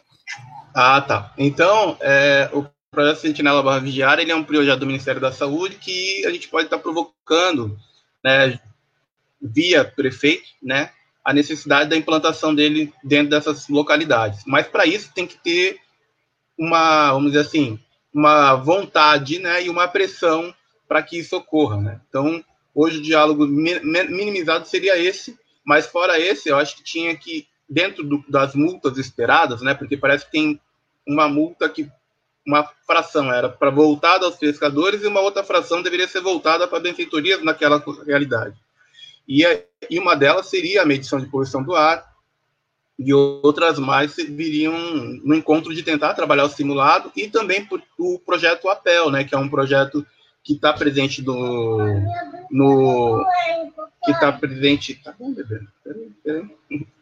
Tá, é, o projeto APEL ele é um projeto que está na na ONU, né? E ele vem para trabalhar justamente em áreas é, que, como no Polo Industrial de Cubatão, né, que hoje parece que esse projeto já chegou e já conversou com 98 empresas e já vem fazendo um diálogo com as comunidades. Agora o esforço é tentar trazer isso para Santos, né? Então isso o Ministério Público pode nos ajudar, né? Então eu acho que o nosso objetivo no dia 10 é justamente trazer essa discussão à tona e, e nos organizar para conversar com o MP, né, o, o, o promotor da loja e outros, para que a gente possa realmente ver algum resultado e alguma visibilidade da, daquela, daquelas comunidades que só vêm sendo prejudicadas ao longo do tempo. Né? As últimas obras que rolaram ali, por exemplo, a gente pouco vê possibilidade de, de, de válvula de escape numa situação de risco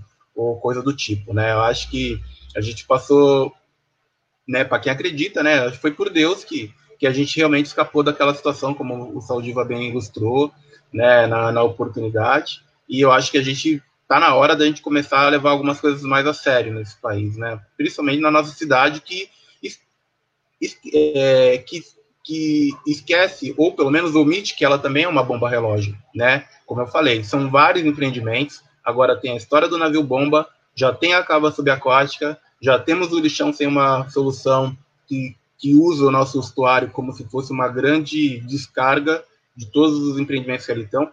E agora também tem a história da ausência do saneamento, né, que já é uma coisa que grita há anos ali com a, se a gente pegar ali, temos ainda o maior dique da América Latina ao lado, né, não tem, eu falo que a questão ambiental, ela, o meio ambiente é só uma nomenclatura, né, o ambiente ele é inteiro, né, o ar que você respira, né, supostamente na Zona Noroeste, na Vila Belmiro, na Ponta da Praia, literalmente era o mesmo, né, óbvio que, como a gente percebeu dentro dos das, dos estudos, né, que, que há diferença, né, desde que você cuide, desde que você realmente é, equipe, é, é, é dê estrutura para essas realidades, né. Eu acho muito louco essa questão do poder econômico, ele só é continuar insistindo na questão do lucro. E eu acho que o momento que a gente está vivendo é, deveria já estar tá nos chamando para uma outra postura, né. André, Acrescente-se a isso também o nitrato de amônio, né?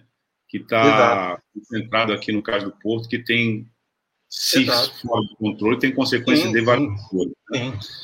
Agora, André, eu queria que você falasse um pouco mais sobre as consequências, o impacto socioeconômico desse acidente. Porque várias comunidades, você já citou aqui, né, tinham a subsistência ligada àquele ecossistema ali inclusive comunidade de pescadores, que se estende não apenas no local propriamente dito, mas fora dali. É, conversando em Bertioga, as lideranças lá disseram que eles também foram afetados lá, né, com é, a contaminação daquela é, das águas ali que não foi revertida. Então teve no primeiro momento uma indenização né, para manutenção dessas famílias que acabou, e agora a própria subsistência das famílias continua comprometida pelas consequências danosas, ambientalmente danosas, daquele acidente. Eu queria que você falasse aqui, para quem está nos acompanhando, sobre esse assunto. Como é que está essa situação e quais são as perspectivas? Você já tocou em alguns pontos, é, mas acho eu não, que talvez eu não consiga aprofundar com tanta propriedade, porque, ah, vamos dizer assim, como a gente divide algumas discussões, né, a, a dona Marli, né, a pessoa que hoje seria, a, de forma mais honesta, falando mais correta, assim, para aprofundar, né, falar do dia a dia dos pescadores, que para todos os efeitos, não é isso, poucos diálogos que a gente tem, é, é sabedor que foi só realmente um, vamos dizer assim, só colocou ali um, alguma coisa para tapar o buraco do dente.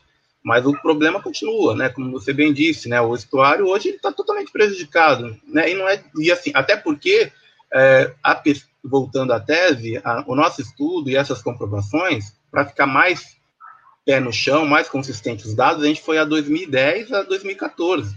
O acidente foi em 2015, né? Olha só, de 2010 a 2014 a gente já tinha comprovado que essa que essa relação comunidade e as empresas e o entorno já não era saudável.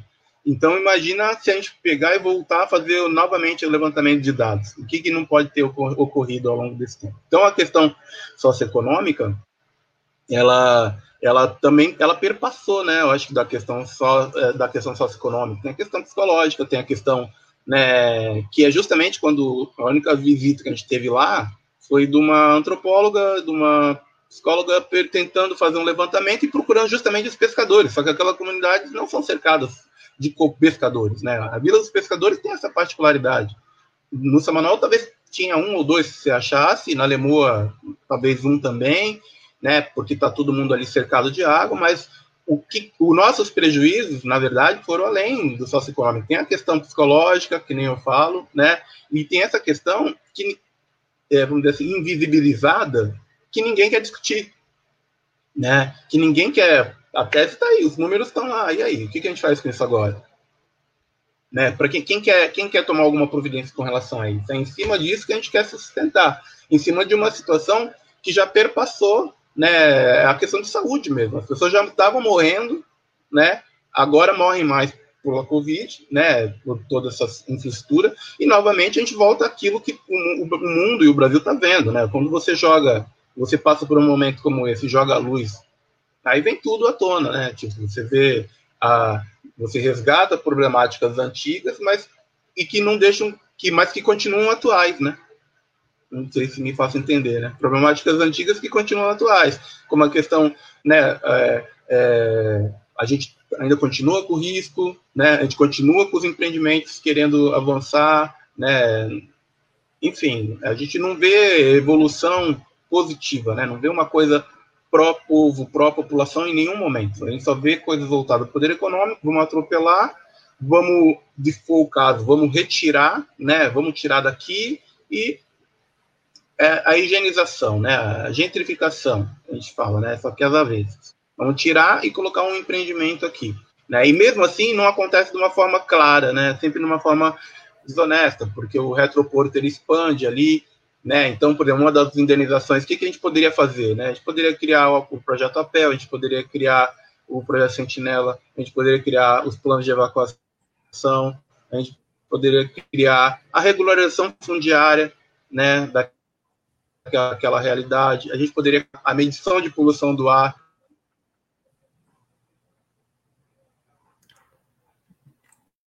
Acho que o André travou de novo. Dar uma daqui não são situações.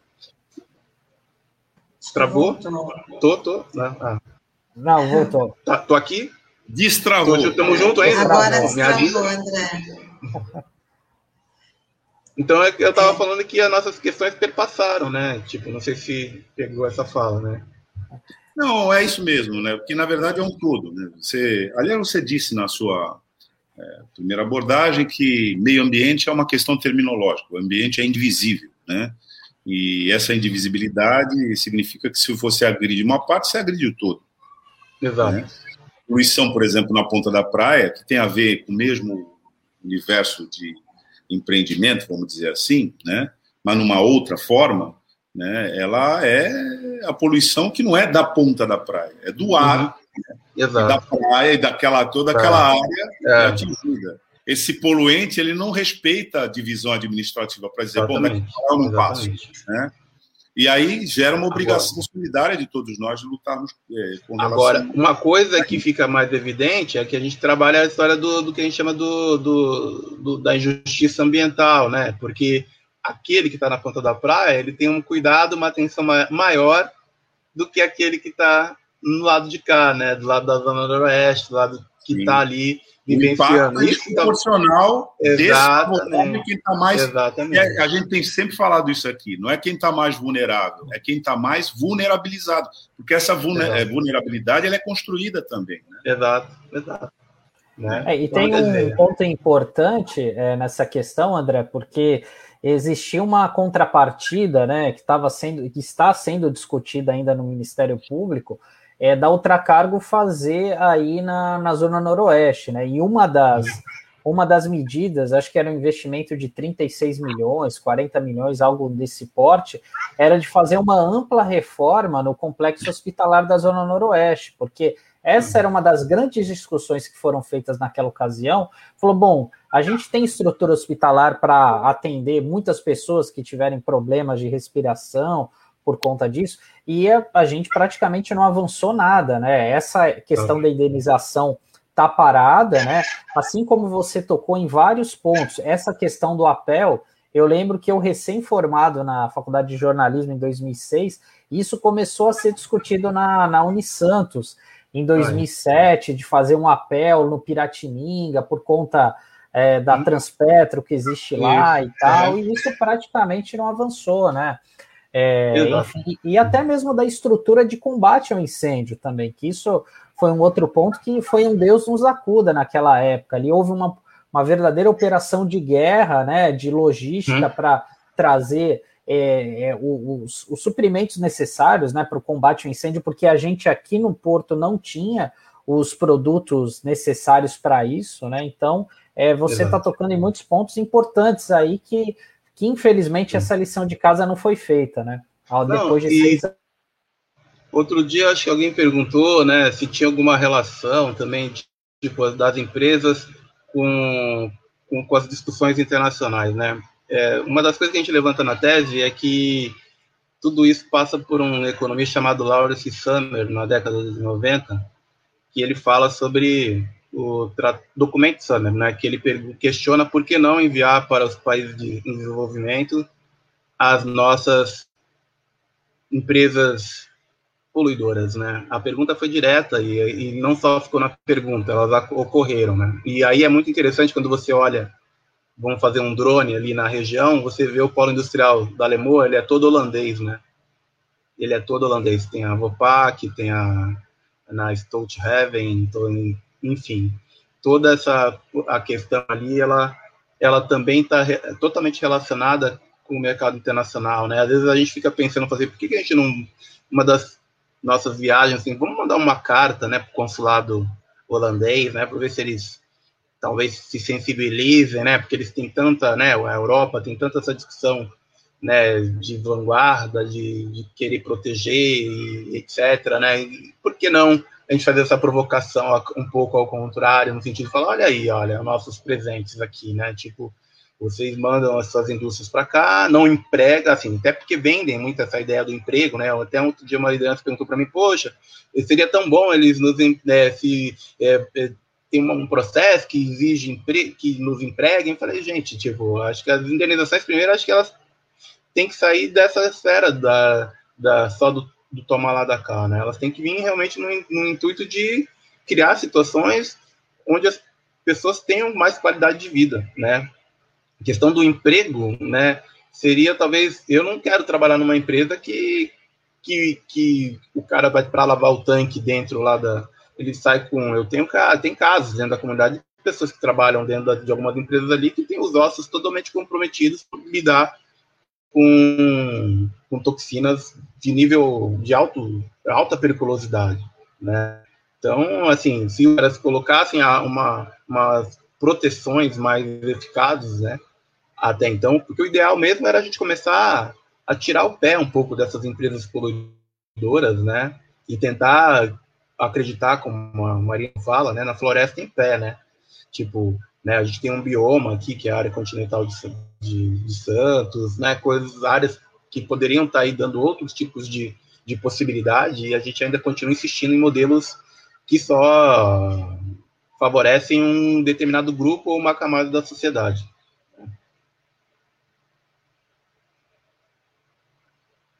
Bom, a gente já está é chegando aqui no, no finalzinho da nossa conversa, mas lembrando que a gente tinha comentado no, no começo da entrevista que essa tragédia resultou aí num documentário chamado Tonéis de Fogo, e a gente tem a aberturazinha desse, desse, desse documentário, que ele foi feito para todo mundo conhecer a, a, a história, né, o que, que essa comunidade sofreu. Eu mesmo já no, no veículo do próprio sindicato, eu fiz uma matéria também entrevistando moradores da, das comunidades, apurando que muitos que ficaram com problema, além da questão da questão econômica, né, a questão da saúde também, onde eles foram muito afetados, muito com problemas respiratórios, mas a gente vai dar uma olhadinha aí no, no teaserzinho do, do, do documentário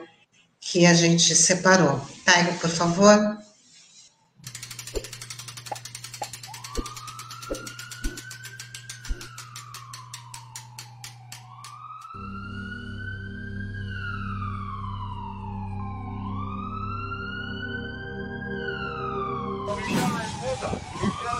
temperatura aumentou muito.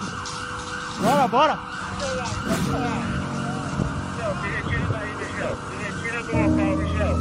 Não, Major, daqui não dá para visualizar. Eu só consigo enxergar fogo daqui, toda a lateral aqui da empresa. Tem alguma equipe. Carlos, tem informação de alguém aí que tá no fogo?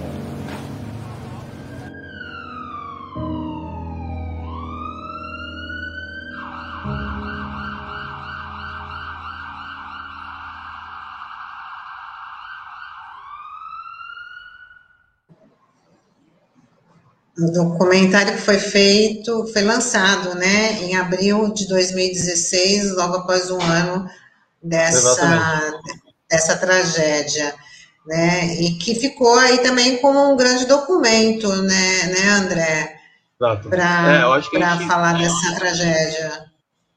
É, acho que tem que agradecer, né, muito também o, o na época vereador Evaldo Stanislau, né, hoje aí um um, um, médico infectologista, e também na linha diferente do Covid, né?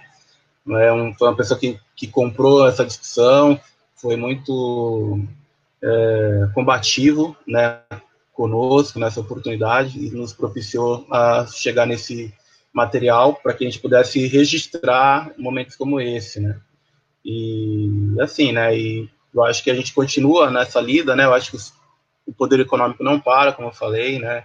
Acho que agora a gente tem outras problemáticas para continuar se preocupando. O momento agora é de não deixar esse assunto cair no esquecimento e dizer que existem vidas ali, né, e todas as vidas ali importam. As pessoas precisam, é, os nossos prefeitos, né, em, nos diferentes pontos da cidade, da Baixada, tem que começar a ter uma visão um pouco mais inclusiva, né, e, e entender que a gente não vai é, de cor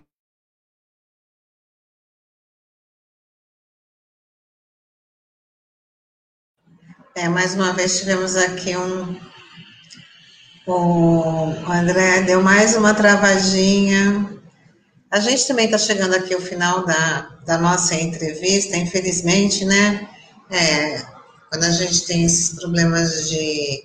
Ah, acho que ele está voltando pelo menos para se despedir, né? Vamos ver se a gente consegue colocá-lo na tela. Tá meio difícil. Então, então a gente vai encerrar aqui a nossa, a nossa programação. André, tá tudo bem? Oi. É, a gente pelo menos queria que você falasse aí as considerações finais, que a gente está chegando aqui ao final da, tá. da, é. da, entrevista, né? Então, que você falasse aí para os nossos ouvintes, os nossos é internautas? É, eu acho que a, acho que a chamada é não deixar essa, essa chama, literalmente, da, da militância, da luta por nossos direitos se apagar, né? E agradecer a todos que abriram esse espaço para falar desse, desse, tema tão importante, num veículo tão importante e de alcance imensurável pela Baixada Santista. Muito obrigado a todos os presentes que deram essa nossa conversa dia 10, às 17 horas, desapego, é, é, despejo zero, né? Nós vamos estar falando sobre, novamente sobre esse tema. Agora, a problemática do navio bomba, e vamos ficar atento, porque muita luta pela frente.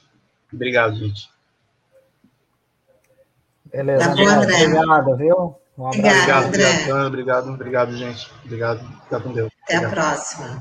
É a Cidinha dizendo aí que é importante comprometida com a comunidade, a dissertação do André. Hoje a, a comunicação ficou meio instável, mas acho que ele conseguiu mandar um recado aí para os ouvintes, para os internautas, sobre a real situação das comunidades lá da, que foram atingidas pela, pelo incêndio da Ultracargo, que é Piratininga, Lemoa, Vila dos Criadores, Vila dos, dos Pescadores, né? Então, acho que ele conseguiu mandar o recado. E a gente, ó, o Rock Furtado fala, excelente narrativa, André é pertinente e elucidativo. Mandou muito bem, esperando Tonéis de Fogo, que eu acho que Tonéis de Fogo já, já pode ser conferido pela, né, na internet, porque foi um documentário lançado em abril de dois, no YouTube, foi um documentário lançado em abril de 2016. E vamos se despedindo. Douglas, Sandro, é, daqui a pouquinho tem o Olavo Dada com o som da praia. À tarde, duas da tarde, à tarde RBA com, com o Marcos Canduta. E já agradecendo, hoje é segunda-feira, né? Hoje é dia de arte bancada, às cinco e meia. E agradecendo aí a interação, a participação, a audiência de todos, de todas, né? Essa rádio, que é uma rádio da Fundação Setaporte, ligada ao Sindicato Setaporte, é uma rádio do trabalhador, e a gente conta com, né, com a colaboração também de vocês para compartilhar nosso material, divulgar, né, expandir esse, esse nosso, essa nossa rádio, essa nossa proposta para vocês. E amanhã, no Manhã RBA Litoral, a gente entrevista o ex-deputado federal José Genuíno sobre a pauta da democracia e a questão militar, que nesse momento é bastante é, intensa, né, por conta do, da fase que a gente está passando aqui, do momento que a gente está vivendo.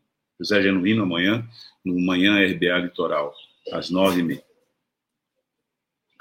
É isso aí, pessoal. Até amanhã. E hoje no Arte Bancada é a técnica do Santos, é a técnica do, do time feminino do Santos, a Cristiane. Então vale a pena ouvir.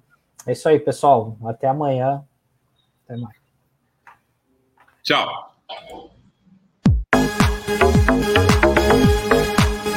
A Rádio Brasil Atual Litoral é uma realização da Fundação Setaporte, apoio cultural do Sindicato Setaporte.